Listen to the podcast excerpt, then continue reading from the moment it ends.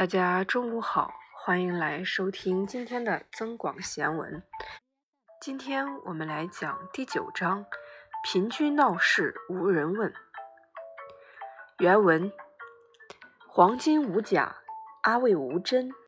客来主不顾，因恐是痴人。贫居闹市无人问，富在深山有远亲。这里面需要解释一个词，叫阿魏。阿魏呢是一种中草药，由于只产于西域一带，且产量很少，所以几乎没有真的。那么这段话的意思是，黄金贵重，很难造假。阿魏这种药材却几乎没有真货。客人来了，主人不去招待，他可能是个不谙世事的大傻瓜。穷人住在闹市，也无人理睬。富人住在深山，也会招来远房亲戚。平息，中国人讲究礼尚往来，热情好客的人往往相识满天下，而怠慢朋友的人自然就会缺少朋友。人的交往是一个互动的过程，投之以桃，报之以李；投之以冷眼，当然报之以冷遇。人的心理是需要得到一种平衡的。不懂得付出，自然难以得到回报。虚情假意的客套，同样得不到以诚相待的真心。感情是需要交流的，并且是一种长期的过程。否则，你会发现朋友用时方恨少。交朋友是如此，做生意也是如此。现代社会要求微笑服务，顾客就是上帝，没有人愿意花钱找气受。一个会做生意的商家是不会冷落自己的衣食父母的。利益是一种令人难以抗拒的诱惑，常常使人趋之若鹜。除非商家是个笨蛋，否则没有哪一个会不懂得迎合顾客之道。当然，有时亲朋之间的关系往往也建立在利益之上。虽然贫居闹市无人问，富在深山有远亲，不是一种值得人们效仿的行为。却也是一个不争的事实，趋利避害是人之常情，你不能责怪人情冷暖、世态炎凉。不是每一个普通人都能达到无私高尚的境界，因此，无论你是那个身居闹市却无人问津的贫民，还是那位躲在深山都不得清静的富翁，只要保持一种体谅的平静心态，大可以去享受闹市中的清静和深山中的繁华。世态人情既是如此，又何必劳心伤身呢？无需耿耿于怀，顺其自然就好。那么在这里呢，有两个故事链接。首先，第一个故事是狐狸和鹤。狐狸请鹤来吃晚饭，然而他并没有真心真意的准备什么饭菜来款待客人，仅仅只用豆子做了一点汤。并把汤倒在一个很平很平的石盘子中。鹤每喝一口汤，汤便从他的长嘴中流出来，怎么也吃不到。鹤十分气恼，狐狸却十分开心。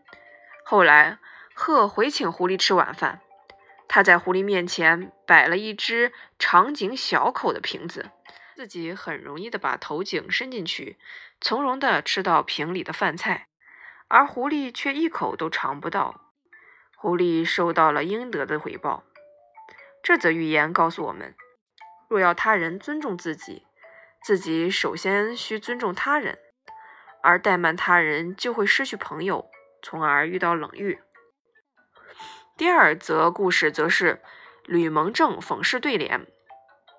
吕蒙正呢，字圣公，河南洛阳人，于宋太宗太平兴国二年考取状元。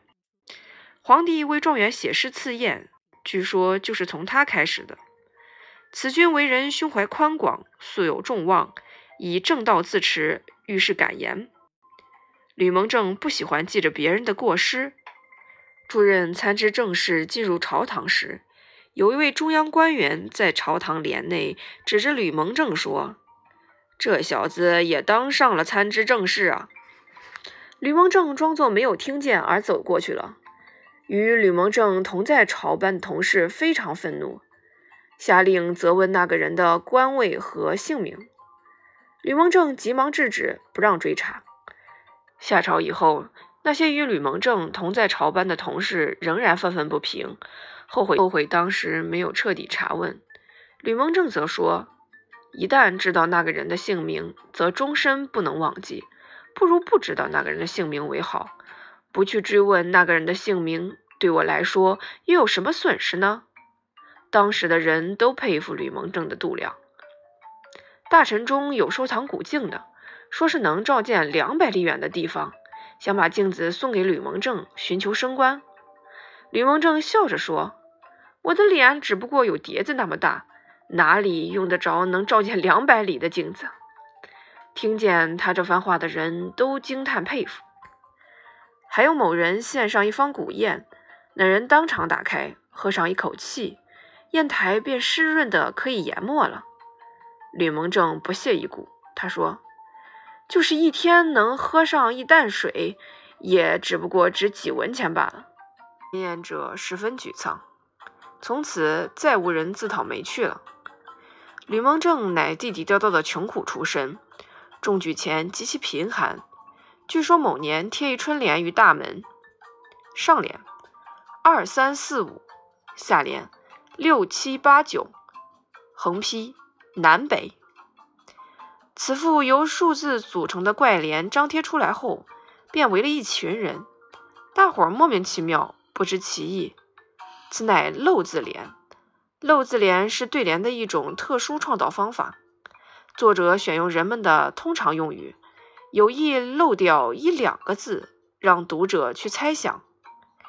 上联二三四五。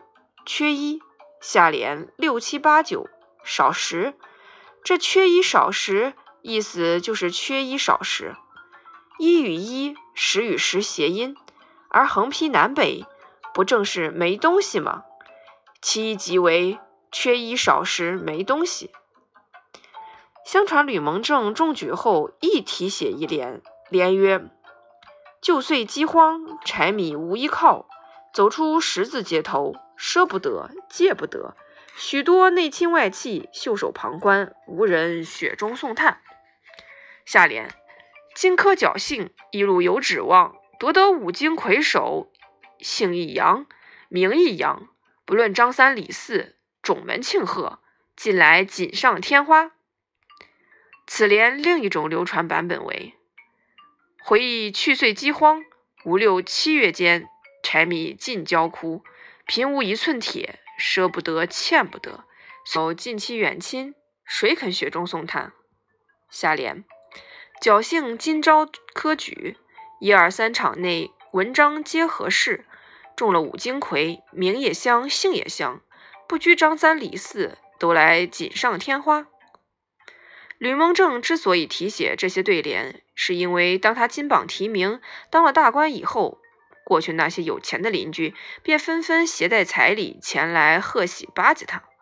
吕蒙正见了，百感交集地说道：“诸位乡亲，请先在中堂就坐，然后到我的书斋一观。”酒足饭饱之后，他们陆续来到吕蒙正的书房。